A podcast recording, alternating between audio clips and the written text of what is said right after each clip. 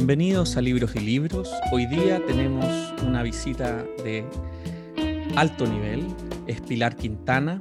Ella acaba de ganar el premio Alfaguara de novela 2021 y nació en Cali, es colombiana, es autora de cinco novelas y un libro de cuentos. En el año 2007 fue seleccionada por el AI Festival entre los 39 escritores menores de 39 años más destacados de Latinoamérica. Recibió en España el premio de novela La Mar de Letras por el libro Coleccionistas de Polvos Raros. Participó en el Festival Writing Program de la Universidad de Iowa como escritora residente y, y en el International Writer Workshop de la Universidad Bautista de Hong Kong como escritora visitante. Con su novela La Perra, traducida a 15 lenguas, fue finalista del Premio Nacional de Novela y del National Book Award y ganó el Premio Biblioteca de Narrativa Colombiana y un Pen Translates Awards. Fue merecedora también del premio Alfaguara de este año por su novela Los Abismos.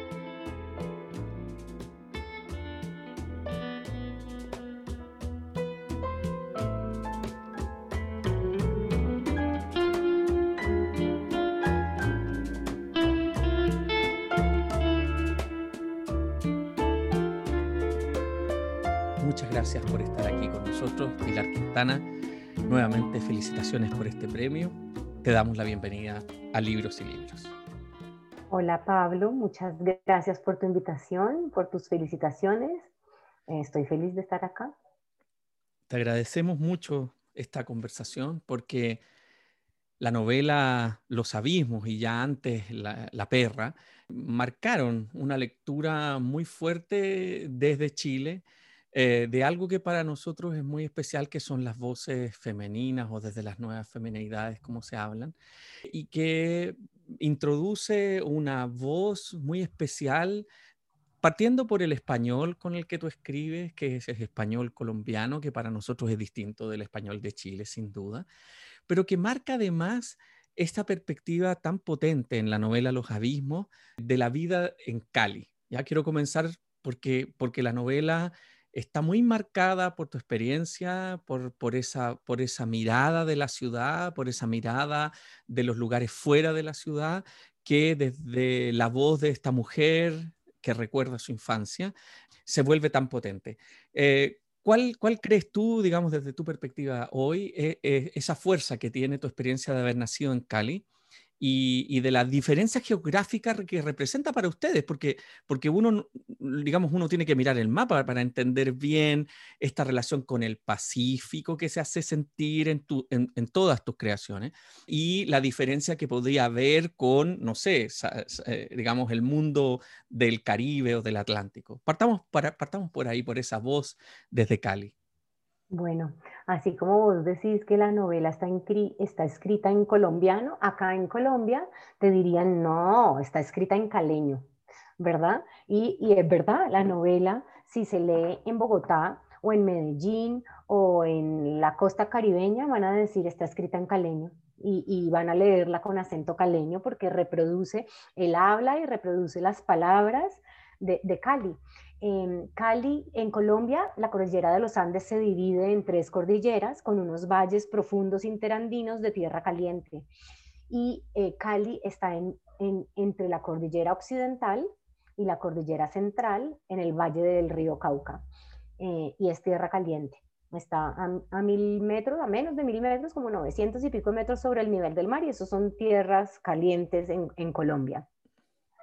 Y es, es una ciudad que tiene unos referentes literarios muy importantes, como Jorge Isaacs, que escribió la gran novela romántica de Colombia, y Andrés Caicedo. Y, si el uno fue mi tatarabuelo literario, el, eh, el otro fue mi padre literario, ¿verdad? Y en la novela de mi tatarabuelo, en María, él hace algo que a mí me parece magnífico y que yo como narradora trato de emular, y es ver su tierra con ojos de extranjero. Yo creo que una de las grandes Em, aciertos de María, que puede ser una novela problemática en muchos otros aspectos, pero uno de sus grandes aciertos es que mm, nos muestra el Valle del Cauca como un territorio de naturaleza exuberante. Y él puede hacerlo. A veces es difícil para nosotros reconocer lo, natural, que es lo que tenemos al frente, reconocerlo y poderlo contar porque no lo vemos, de tanto verlo ya no lo vemos y ya no somos, ya, ya, ya no, lo, no somos capaces de, de, ponerlo. Pero Jorge Isaacs lo hace y entonces yo creo que ese es un grande aprendizaje que, tu, que tuve. Y luego yo leía en el colegio y las novelas que yo leía pasaban en la costa caribeña colombiana porque eran escritas por Gabriel García Márquez, o pasaban, digamos, ya los clásicos europeos, entonces pasaban en la campiña inglesa, o pasaban, no sé, en las cortes rusas, o pasaban en la Francia rural del siglo XIX, y esos eran mis referentes literarios. Y de repente llegó a mis manos que iba la música de Andrés Caicedo y pasaba en Cali, y pasaba en la esquina de mi barrio, y pasaba, oían música y salsa, oían rock and roll y salsa, y fumaban marihuana, y hablaban con acento caleño. Y yo dije, para mí fue un gran descubrimiento en la adolescencia darme cuenta de que la literatura no era una cosa que hacían las señoras y los señores muertos allá lejísimos, o los señores vivos, pero que hablaban de unos temas y de unas épocas que no tenían mucho que ver con la mía, sino que la literatura podía pasar en mi barrio y tratarse de mi colegio y de mi familia y de los temas que me interesaban a mí. Y entonces creo que mi, Cali es, es producto de, de, todas esas lecturas, ¿verdad? Y es, no es la Cali de la realidad, es la Cali de mi recuerdo, pero ya sabemos que la Cali de mi recuerdo, que, ya sabemos que el recuerdo, que la memoria es una ficción también, ¿no? Entonces, yo ahí no digo, esa es la Cali, ¿verdad? Creé a Cali, no, no, no, no, la, no creé literariamente a Cali, me inventé mi propia Cali como escenario de los abismos. Sin duda, cuando uno lee eh, La perra, también uno descubre que está eh, esa voz femenina tan especial, diría yo, en la recuperación de estos espacios digamos, situados concretamente y geográficamente en un lugar determinado de la costa de Buenaventura. Esto lo, digo por, un poco mirando los mapas para entender eh, esa distribución que tú haces brillantemente en las descripciones que estableces. ¿No? Porque también para uno es otro Pacífico, es literalmente otro mar Pacífico, es un mar Pacífico tan distinto al que vivimos en Chile y que, y que además caracteriza gran parte de lo que ha sido en tus intereses, en tus viajes, en, en, esa mirada, digamos, que tú también recuperas cuando recuerdas a Jorge Isaac, ¿no? Respecto de esa capacidad de poder mirar lo propio como si fueras un extranjero. Y en ese sentido, eh, la voz que está en la novela La Perra, por ejemplo, es una voz de una mujer que vive en un pueblo, que vive en esta caleta, que, tiene una experiencia. Y en, y en, los abismos, de nuevo, esta voz de esta mujer que relata la infancia. ¿Y cómo sientes tú, digamos, eh, cómo para piensas tú esta, esta especie de, de, de cruce, de poder darle vida a estas voces ¿no? femeninas y, desde un lugar que a mí me parece que de alguna manera, en estas dos novelas que yo he podido leer de toda la obra que tú tienes, se enfrentan como, como una especie de cruce entre lo que se supondría que la vida podría ser y lo que finalmente la vida es. ¿No? Y, allí eh, las disquisiciones y, sobre todo esta especie de distancia entre la niña y, su madre eh, o la distancia de esta mujer respecto de, este contexto en el que vive con este hombre.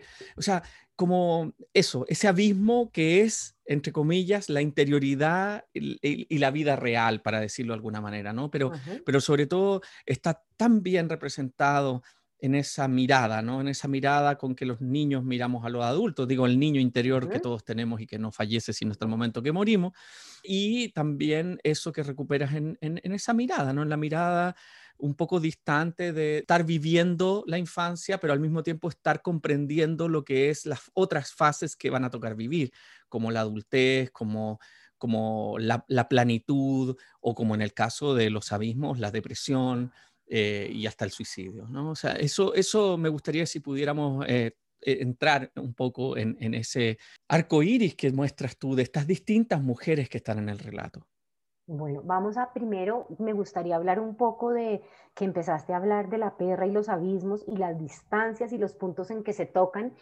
Y entonces yo veo que Eh, bueno, Cali está situada en el suroccidente colombiana y nada más hay que cruzar la cordillera occidental y llegamos a Buenaventura en el Pacífico colombiano, ¿verdad? Y, pero esa distancia por momentos parece insalvable y parece lejísimo. Muchas personas de Cali no conocen el Pacífico a pesar de que queda a dos, tres horas de distancia. Eh, esa cordillera a veces parece funcionar como un muro divisorio y el, y el Pacífico es un territorio que por momentos pareciera todavía eh, otro territorio independiente del colombiano, al que el Estado le da la espalda, al que los colombianos no miramos, nuestro referente de mar es el Caribe, mm. ¿verdad? Mucha gente de Cali, a pesar de vivir tan cerca del Pacífico, no conoce el Pacífico y viaja mucho a las playas que hay en el Caribe. Pero entonces muchas personas también conocen el Pacífico, tienen, digamos, casas de recreo en el Pacífico. La familia de los abismos podría ser una de esas familias que tiene una casa en el Pacífico de recreo. Incluso en algún momento de la novela, la familia se va de vacaciones al Pacífico y pasa ya unos días en el Pacífico. En La Perra tenemos una mujer que vive en una casa abandonada por, por unos, por unos dueños que son del interior del país y ella es la que limpia esa casa. Ahí tenemos e, esa comunicación. Y en La Perra, Damaris, eh, que es una mujer negra, nacida pobre en el Pacífico colombiano, Damaris, su gran deseo en la vida es tener hijos y no lo consigue. Y esa es su frustración más grande. En los abismos tenemos una mujer eh, mestiza blanca de clase media alta que tiene una hija pero en la novela nos preguntamos, ¿ella quiso tener a esta hija? ¿La habría tenido si hubiera tenido la posibilidad de elegir? Y yo muchas veces siento que son que una novela es el reverso de la otra, ¿no? Entonces por, por ahí se comunican. Y ahora, bueno, entremos a hablar de estas Claudias y de estos personajes femeninos atrapados en ese mundo. en, la, en la novela hay una fuerte presencia de las revistas como Vanidades, Cosmopolitan, la revista Hola. Y yo recuerdo de niña ver estas revistas en mi casa, que mi mamá, que era ama de casa, leía todo el tiempo, un poco como la mamá de Claudia. Y entonces en la tapa veíamos a la princesa Diana magnífica, con un vestido largo de fiesta, las joyas de la corona, sonriente. Y, veía uno, no sé, los yates, las fiestas, el lujo, la riqueza.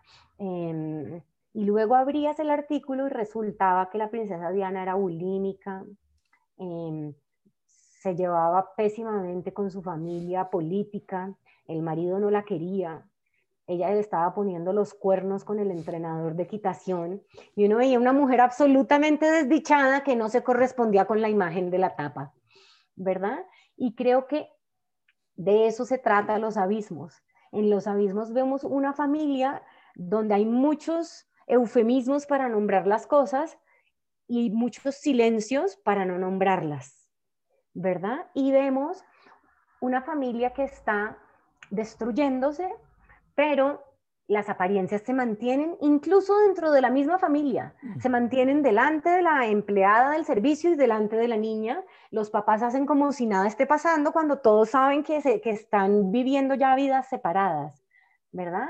Hay un momento también muy duro que a mí me, costó trabajo escribirlo porque me parece de una gran dureza, donde Claudia ya sabe quién es su mamá, sabe que su mamá es una mujer muy difícil, que es una mujer que está con una depresión tremenda, que es una mamá dura, que es una mamá a la que le cuesta demostrar sus sentimientos, que ella no considera que sea una buena mamá y de repente, de repente una amiga del colegio le dice es que tu mamá es hermosa y mi mamá dice que tu mamá es la mujer perfecta, ah. siempre tan bonita ah. y tan elegante. No, es que lo hermoso de lo que tú relatas ¿no? y de la correlación con esta especie del mundo de las revistas que es tan importante para los años 60, 70 y 80, donde figuras literarias que también son borradas, podríamos decir, de la cultura literaria como Corintellado, ¿no? y que estaban en esas revistas y que de alguna manera muchos de los que tenemos sobre 50 decimos, esa es mi primera literatura. O sea, cuando, cuando uno leía las revistas que las madres leían, ahí venía una literatura y esa literatura era el, literatura de Corín Tellado, que también mostraba este doblez, ¿no? Este doblez de la mujer bella desdichada, como diría Doris Sommer, ¿no? De la, de, la, de la bella pobre eh, para el siglo XIX y que va teniendo sus mutaciones durante el siglo XX.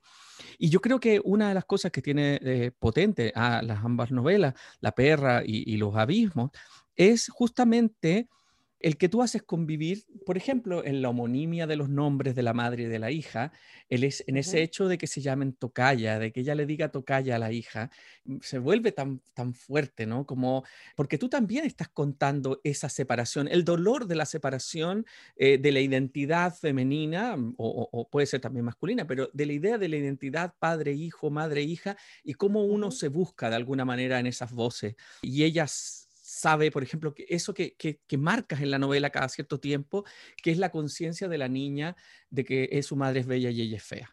¿no? y, y, que hay una serie de eufemismos que rodean el cómo se le dice a ella para decirle que es bonita de una manera, ¿no? Mm, pero que en el fondo ella está calibrándose también respecto de esta madre, ¿no? Y que sabemos hoy día que son, son fases tan duras del crecer, ¿no? Porque está muy claramente en la novela y que, y que a su vez está repetido en el hecho que esa propia madre tuvo, tuvo sus, propias, sus propios abismos respecto de la propia madre que ella tuvo y que perdió. Entonces, esa es una cuestión que no sé cómo tú la ves, digamos, pero que, que tiene que ver con estas distancias de identificación, podríamos decir, al mismo tiempo son distancias, pero al mismo tiempo son cercanías de alguna manera porque está, ese es tu referente. Ese es, tú estás mirando eso de lo que te estás separando, de lo que te estás diferenciando y lo, y lo trabajaste muy bien, en, sobre todo en los abismos. Pero te quería preguntar respecto de eso, si, si tú sientes que en ese proceso de escritura tú trataste también eh, de reflejar como una cultura literaria que hoy día hace posible ese tipo, ese tipo de temas, ese tipo de como problemáticas de una manera distinta a lo que tú leíste cuando lo que tú leíste de autoras femeninas que trabajaban la problemática de la identificación de la mujer. yo, yo creo que eh, esta es una novela quizás de las más personales, es una novela absolutamente de ficción, pero sí creo que es una novela de las más personales y que como toda novela, es de autoayuda, ¿verdad? Y tiene que ver con un proceso mío de reconciliación con la idea de la madre y con mi propia madre y con mi propio ser como madre, ¿verdad? Eh, empezaste hablando por esa distancia y yo creo que siempre hay como eh, mm, en, en los niños, sus padres son maravillosos y perfectos hasta que ocurre el rompimiento. Y aquí estamos asistiendo al rompimiento de la relación de Claudia con su madre, ¿verdad? Y es una niña que empieza a ver las grietas en sus padres, en los dos, pero especialmente en su madre. Y seguramente ella más adolescente va a juzgar a su madre con mayor dureza que a su padre, ¿verdad? Eh, un poco injustamente como hacemos los hijos y es juzgar más duramente a la madre que al padre. Pero entonces yo recuerdo mi yo adolescente juzgando a mi mamá con gran dureza y sintiendo que mi mamá era era anticuada y que no tenía ni idea y que en cambio yo ya sabía todo a los 14, 15 años, yo ya me sentía que yo sabía todo y que mi mamá era, era anticuadísima y una vieja ridícula y que no entendía nada. Y recuerdo en esas peleas y, y ya mayor incluso, veinteañera o treintañera, mi mamá diciéndome, es que usted no entiende porque no tiene hijos, ¿verdad? Y yo, y tuve un hijo y, y sí que empecé a entenderla mucho más, ¿verdad? Y a suavizarse mi mirada sobre la madre y sobre, oye, porque estoy juzgando tan duramente a esta mujer? Ser madre es difícil, ser madre es duro, ¿verdad? Y una madre no solo se debe a su hijo, una madre se debe a sí misma antes que a nadie para estar ella bien y poder ser una buena madre, digamos. Y entonces creo que ahí volví la mirada y quise entender esa generación de mujeres, la generación de las mujeres de mi madre, y al mismo tiempo trabajar mis miedos profundos de la infancia y volví al momento de quiebre donde la relación empieza a quebrarse para crear una novela donde conjurara mis miedos de infancia, el miedo a la, orfandad, el miedo a los abismos, el miedo a la neblina, el miedo al viruñas, que con, que nos metían terror en, en, las montañas de Cali, cuando íbamos a las montañas de Cali, todos esos miedos, pero sobre todo el miedo a la orfandad y, y un poco examinar la relación de una madre y una hija sin, sin juzgar, solo poniéndola ahí y, y, un poco también para tener una mirada más compasiva sobre esa generación de mujeres que la tuvieron más difícil que mi generación, me parece a mí. Sin duda. Y eso queda, eso queda muy claro en la novela, en muchas cosas que rescata ciertos rasgos, ¿no? Como muy finos que se ven, por ejemplo, en relación a la historia de esta mujer que supuestamente una noche se va de una fiesta y desaparece para siempre y, que, bueno, durante estas vacaciones que pasan en la montaña, la misma Claudia o las Claudias son testigos del hallazgo de este auto y que esta mujer que había sido vilipendiada por toda la sociedad caleña eh, de, de, que se había ido y que había abandonado al marido y los hijos, finalmente lo que había ocurrido es que se había caído por un barranco y el automóvil estaba ahí con la calavera de ella dentro. Esto que, es tan atractivo respecto también de algo que tú mencionas ahora, que es que el terror a la orfandad y el juego con la orfandad que, todo niño vive, ¿no? En algún momento todos hemos querido que nuestros padres se mueran, ¿no? Eh, como una fantasía. O irnos de la casa, irnos de la casa y abandonar, y morirnos nosotros y que sientan culpa por cómo nos trataban de mal, sí. Exacto, ¿no? Y eso, y ese, y eso, y todos estos relatos que tú vas juntando en esta, en esta novela, muy bien, que te va llevando de, de un lugar a otro y un poco bastante sorpresivamente, ¿no? Como hay un relato que tiene que ver con una de las amigas, que es prima de la, de la, de la madre de la protagonista, y, y, uno va sintiendo que, que, que, vas tocando lo dicho y lo no dicho también respecto de cómo se han construido la historia de las otras familias, ¿no? Es decir, de esta, la historia de esta familia, que, de la mujer que se va una noche a una fiesta y nunca más aparece, o la historia de esta prima amiga prima eh, que eh, está viviendo una depresión y que digamos, pareciera ser todo normal y todo perfecto, y, cómo se mantiene y se trata de sostener la historia, digamos, de esos otros abismos, digamos, de los abismos personales que quiebran la vida de las propias personas, ¿no? Respecto de la depresión, del suicidio, o de un accidente y cómo eso, digamos, es leído por el resto de la sociedad. Y aquí eh, quiero, quiero moverme a un, a un, espacio que siempre requiere de cierta contextualización, porque tú también estás describiendo de alguna manera la sociedad de Cali de un momento, ¿no? Entonces, si pudiéramos contarnos, porque, porque ahí hay distancias que son infranqueables respecto de las culturas distintas, colombianas o lo que ocurre en Santiago de Chile. Eh, ¿cómo, ¿cómo, sentiste tú ese, ese trabajo que haces? Porque ahí estás relatando un momento de la sociedad de Cali.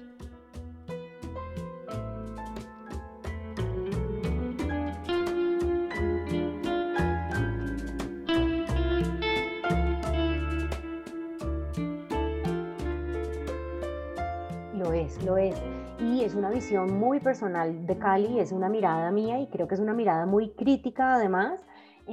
Cali es una ciudad grande, de 2, 3 millones de habitantes, pero en la Cali que yo crecí era una Cali casi como un pueblo, donde las personas vivían que yo conocía solo en ciertos barrios, estudiaban en ciertos colegios e iban a ciertos clubes y todos más o menos nos conocíamos. Y si no nos conocíamos, en cinco minutos íbamos a encontrar nuestros conocidos en común, ¿verdad? Y esa ciudad, además es una ciudad de tierra caliente, con el río y la brisa, y es la capital mundial de la salsa, y pareciera una ciudad muy alegre y liberal, porque la gente está ligera de ropas todo el tiempo, pero es una ciudad tremendamente conservadora que le impone a sus hijos cómo vivir y cómo ser y cómo vestirse y cómo pensar a los hombres y a las mujeres, ¿verdad? Yo me acuerdo cuando llegué con mi ex marido a Cali, mi, mi ex marido era irlandés, y llegó a Cali y me dijo, acá todas las mujeres se visten igual y todos los hombres se visten igual. Y me dice, y es, y es, digamos, las adolescentes se visten de la misma manera, luego las señoras se visten de otra manera y las señoras mayores de otra manera, pero todas se ponen exactamente las mismas tres pintas y los hombres también por edades se ponen las mismas tres pintas. ¿Verdad? Y entonces en Cali tenés que tener las uñas pintadas y tenés que tener una pinta específica y el pelo crespo pues no está muy bien visto y es un acto tremendo de rebeldía dejarse el pelo crespo y vas a salir a la calle sin maquillaje. ¿Y cómo no te has hecho las uñas de los pies? ¿Verdad? Y es una ciudad que tiene e, ese mandato sobre sus ciudadanos. Y cuando vos te salís o no cabes ahí, pues esa ciudad es castigadora. Y entonces yo toda mi vida eh, sentí que yo no cabía ni en el ideal de la belleza de la mujer caleña, que es legendaria además y que es un valor absoluto que se le pone a las mujeres, no cabía ahí, pero además era crespa y además era mal hablada y además no era dulce, tierna ni cariñosa y además no bailaba salsa. O sea, la gente en Bogotá y fuera de Colombia piensa que yo soy una extraordinaria bailarina de salsa, pero en Cali soy una bailarina de salsa súper mediocre, ¿verdad? Entonces, entonces creo que para mí fue difícil crecer en Cali y, tuve que un poco, no sé, y en la literatura encontré mi verdadero hogar y mi verdadero, y mi verdadero lugar pero no sé por qué estaba yo hablando de todo esto, estas pestes de Cali que estoy hablando. Porque justamente, porque justamente lo que yo intentaba era que tú lo marcas muy bien en, en, los abismos es este, esto que van a decir los otros, esta mirada de los otros, esta mirada del colegio, las compañeras, la familia del personaje de, la mujer que se extravía y, la, y las nietas, las que serían las nietas, eh, que son rubias y que son de pelo liso y los ojos azules. Hay ahí unas marcas que sin duda tienen que ver con la propia cultura local y por eso me interesaba recuperarlo. Bueno, y creo que ahí quedó ya más o menos explicado que esta es una niña que muy posiblemente se va a salir de ese molde porque no, no cabe en ese molde, no cabe y se siente incómoda dentro de su propia piel porque esa ciudad es agresiva contra ella. Pero entonces yo sí quería contar ese, esos mandatos de la sociedad de Cali que creo que siguen imperando, pero los conté en una época que fue mi época de niña. Pues.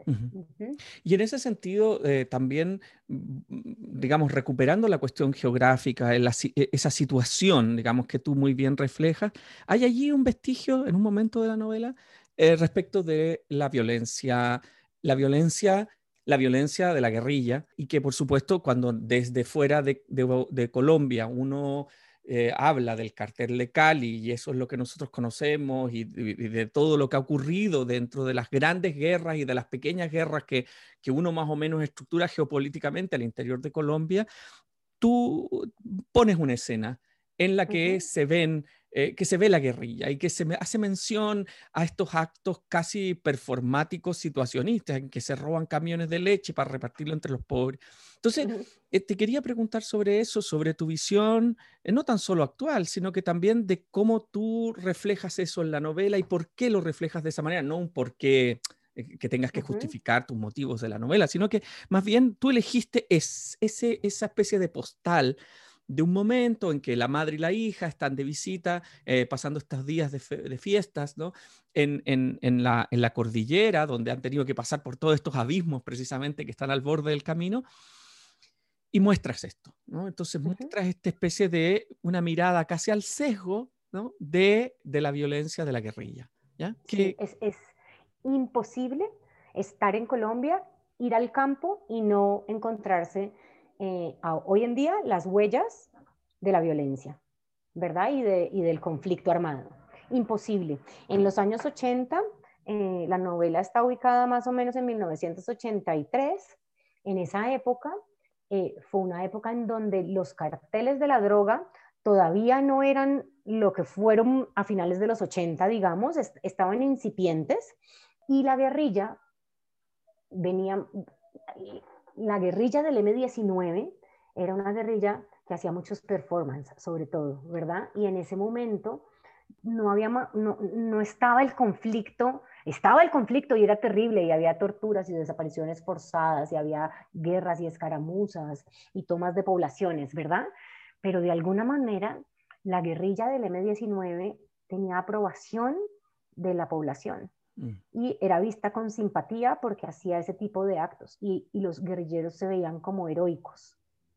Y, yo recuerdo, chiquita, cuando yo vivía en las montañas de Cali, cómo los campesinos me contaban ese tipo de cosas, ¿no?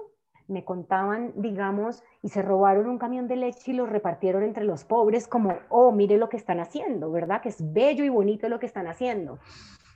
Era un momento en que la lucha armada todavía parecía justificada, ¿verdad? En que todavía algunos sectores creían que la lucha armada era un camino noble y, bello. Y entonces está eso. Luego el conflicto en Colombia se desmadró y las guerrillas empezaron, digamos, a secuestrar. El M-19, bueno, se reinsertó, hizo el proceso de paz, se volvió partido político, pero hubo otras guerrillas que siguieron, como las FARC, y el conflicto se fue degenerando terriblemente y la población se fue en contra de la guerrilla porque la guerrilla empezó a ir en contra de la población, a, hacer secuestros, la violencia, las personas empezaron a sentirse, a sentirse, no, estábamos secuestrados en las ciudades, entonces es otro momento donde ya la lucha armada no parecía más una opción lógica ni posible, ni, ni mucho menos noble ni, ni hermosa, ¿verdad? Entonces, claro, estamos situados en un momento histórico en que la guerrilla era eso, pero era inevitable que saliera porque yo no podía tener una novela en las montañas de Cali y que no hubiera guerrilla, que no hubiera una referencia a la guerrilla. Es que en Colombia es parte de la naturaleza, es parte del paisaje y es parte de nuestra vivencia como pueblo.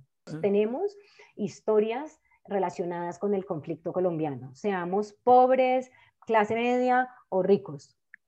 Está muy bien reflejado eso en el sentido del vislumbre que tiene la niña de que eso está ocurriendo, de que eso está pasando, de que eso convive, digamos, de alguna manera, con esas otras formas de violencia que están en la novela y que tiene que ver con la violencia al interior, de, al interior del hogar, que también es sutil y que habla como de la salida de madre, ¿no? Como la salida de madre de las personas, cuando las personas y ella está en, en ese juego de puertas que se abren y se cierran en la noche, el padre que se enfurece, el silencio.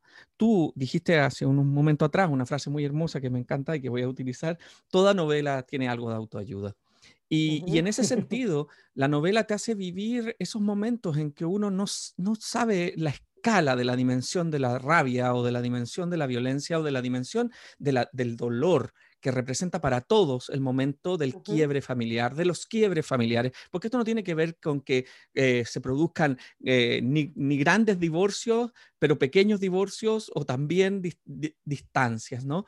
Y, por eso me parece tan hermoso el título Los abismos, porque precisamente los abismos de alguna manera tienen que ver con la percepción personal de esa distancia. Hay personas que se asoman a abismos y que se descuelgan por rocas y no les pasa nada, y hay otras que nos asomamos por un balcón de un cuarto piso y sentimos que eso ya es suficiente para que pareciera un precipicio enorme.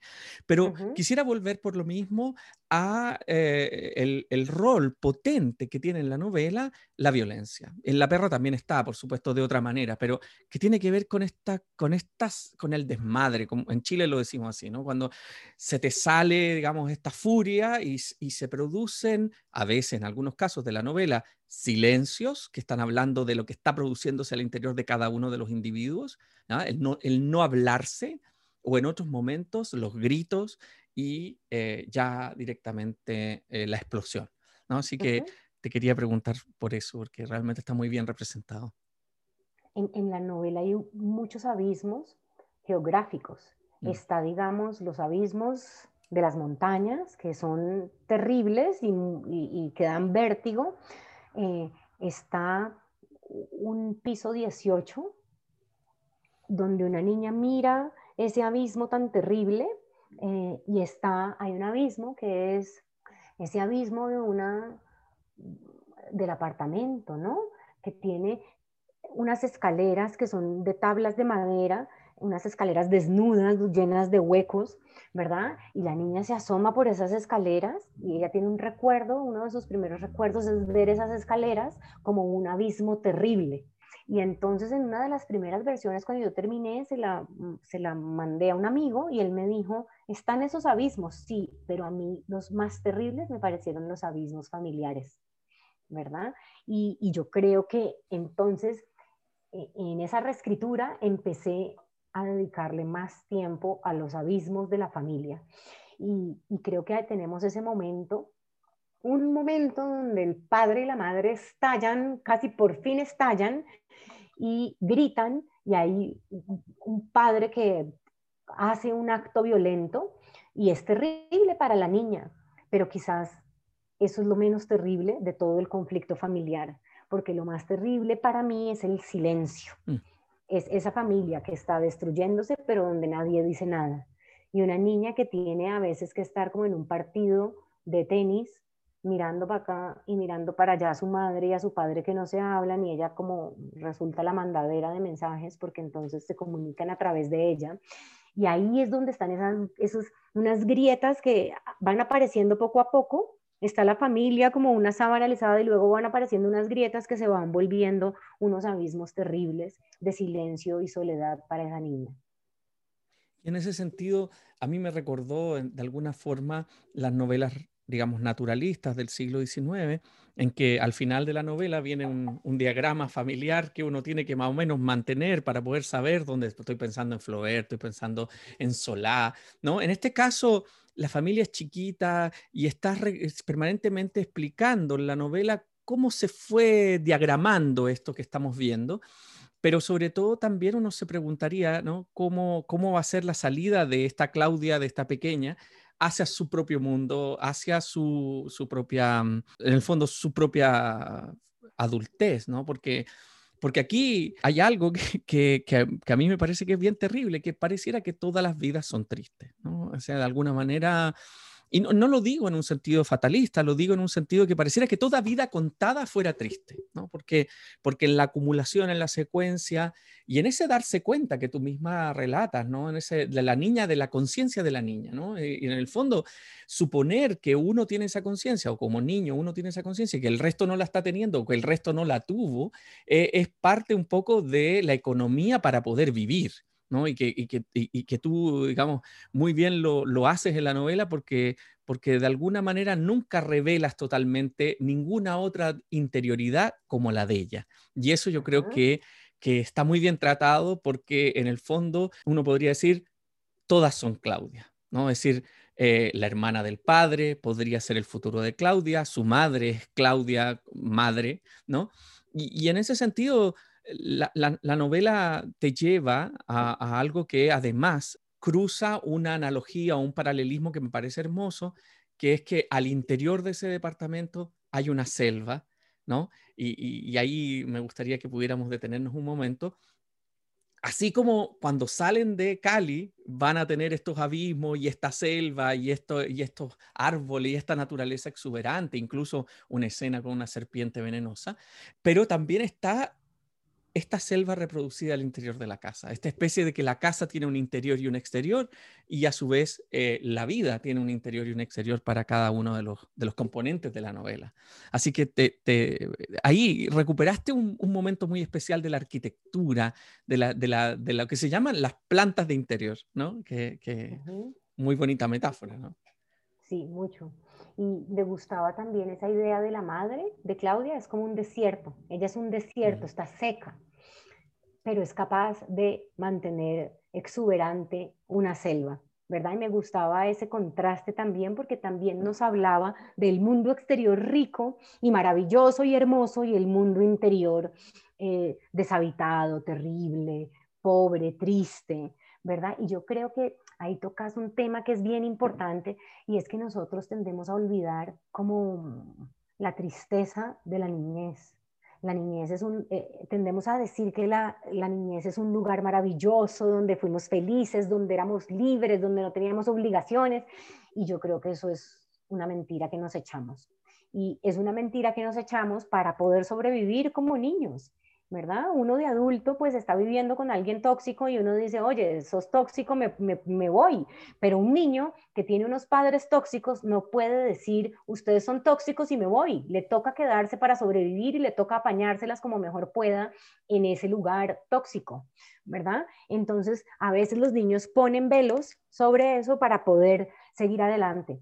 Pero de adultos vamos a terapia y empezamos a descorrer los velos y a encontrarnos con la oscuridad de la niñez. Y para mí, ahí no está puesto, pero lo que yo me imaginaba es que Claudia, la narradora, no Claudia el personaje que es la niña, sino Claudia la narradora está en el consultorio con su terapeuta y está contándole su historia donde ella se derrumbó como ser humano, donde ella aprendió las grietas que había en su familia, donde ella se hizo mayor porque tuvo que convertirse en la madre de su madre, a pesar de tener ocho años. Entonces, eh, eh, eh, la novela es un poco eso, quitar esos velos y esas mentiras benignas que nos decimos sobre, sobre la niñez, que nos encantaría que fuera encantadora, pero los niños tenemos problemas y graves. Y además, sobre todo los niños de mi generación y de nuestras generaciones, porque no teníamos, a veces teníamos unos padres que eran emocionalmente irresponsables, porque no tenían herramientas para decir, em, necesito ayuda psicológica, porque les parecía que eso solamente, los locos solamente iban al, al, al psicólogo y ellos estaban perfectamente, ¿verdad? Eh, entonces creo que somos hijos de esa generación que tuvo que a veces cargar con las frustraciones, los miedos, las angustias, las taras de nuestros padres. Increíble. En esta última, última parte del programa, quisiera preguntarte algo que siempre hago, que es como sobre tus lecturas, sobre, sobre lo que estás leyendo, sobre lo que te gusta leer, porque, porque un escritor no tan solo es lo que escribe, un escritor también es lo que lee. Y, sé que sin duda eh, manejamos referentes que a veces se tocan, pero hay otros referentes que no. Por supuesto, Jorge Isa, que está en la formación literaria de cualquier persona en Latinoamérica, pero, pero Andrés Caicedo ya no tanto, y me gustaría si pudieras compartirnos algo de eso. Bueno, ahí están esos dos, ese par. Para mí también García Márquez, pues es que ese era mi abuelo, el uno el tatarabuelo, el abuelo y el padre literario, ahí están, ¿verdad? Esa es mi genealogía literaria colombiana. Eh, ahora, también yo leí, a mí los clásicos del siglo XIX, para mí fueron importantísimos. ¿verdad? Y los de algunos del siglo XVIII también, digamos Jane Austen, pero especialmente creo que Los Abismos está más por la línea de, no sé, Cumbres Borrascosas de Emily Bronte, ¿verdad? Donde tenemos ese, ese gótico metido y esas historias de amores desdichados. Eh, tenemos también y ahí es un homenaje completo la novela y sobre todo la tercera parte, cuando nos vamos a la finca, a Rebeca de Daphne de Maurier, mm. ¿verdad? Que fue para mí una novela fundamental de la adolescencia. Y hace poco estaba hablando con Rosario Caicedo, la hermana de Andrés, y me decía que era la novela favorita de Andrés. Y estábamos hablando a, pues a, a raíz de los abismos. Y claro, Andrés también hizo novelas góticas, hizo Noches sin Fortuna y varios de sus cuentos también son góticos, entonces está, está todo, todo eso. Eh, está, por supuesto, Corintellado. Mm. Fue una, ahí está presente y además, pues, toda narración de, de, de los amores es, es, siempre ridícula y creo que ahí tenemos una parodia de, del Claudia la Madre con, Gonzalo, este personaje eh, musculoso, este hombre bello, como sacado de una telenovela o de una de las novelas de Corín Tellado, ¿verdad? Y también creo que fue fundamental para construir esta novela esas, esas novelas que se construyen con la mirada del niño.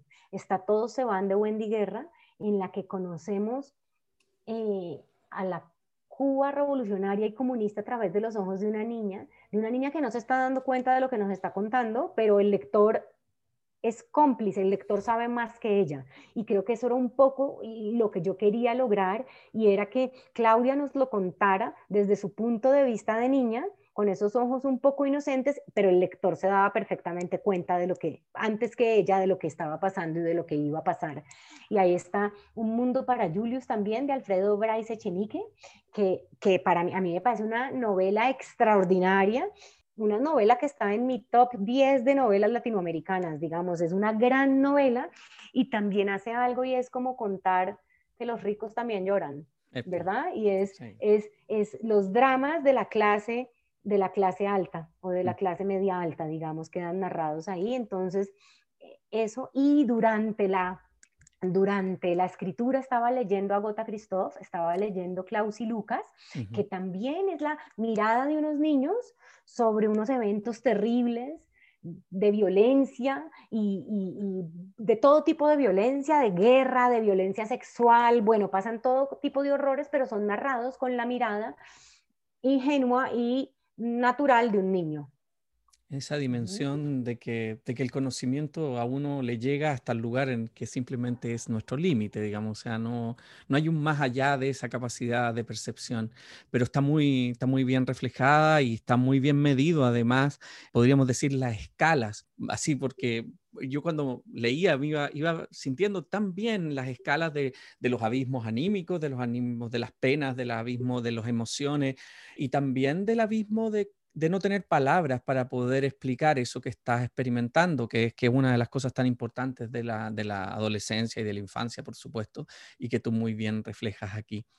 Te quiero agradecer muchísimo esta conversación porque realmente Pilar Quintana, tu novela Los Abismos va a marcar mucho la lectura de muchas personas luego de este premio Alfaguara 2021 y de haber participado en este programa Libros y Libros. Pablo, muchísimas gracias a vos. Gracias entonces y nos encontraremos en un nuevo programa. Soy Pablo Quiminato, compártenos y ayúdanos a difundir la literatura.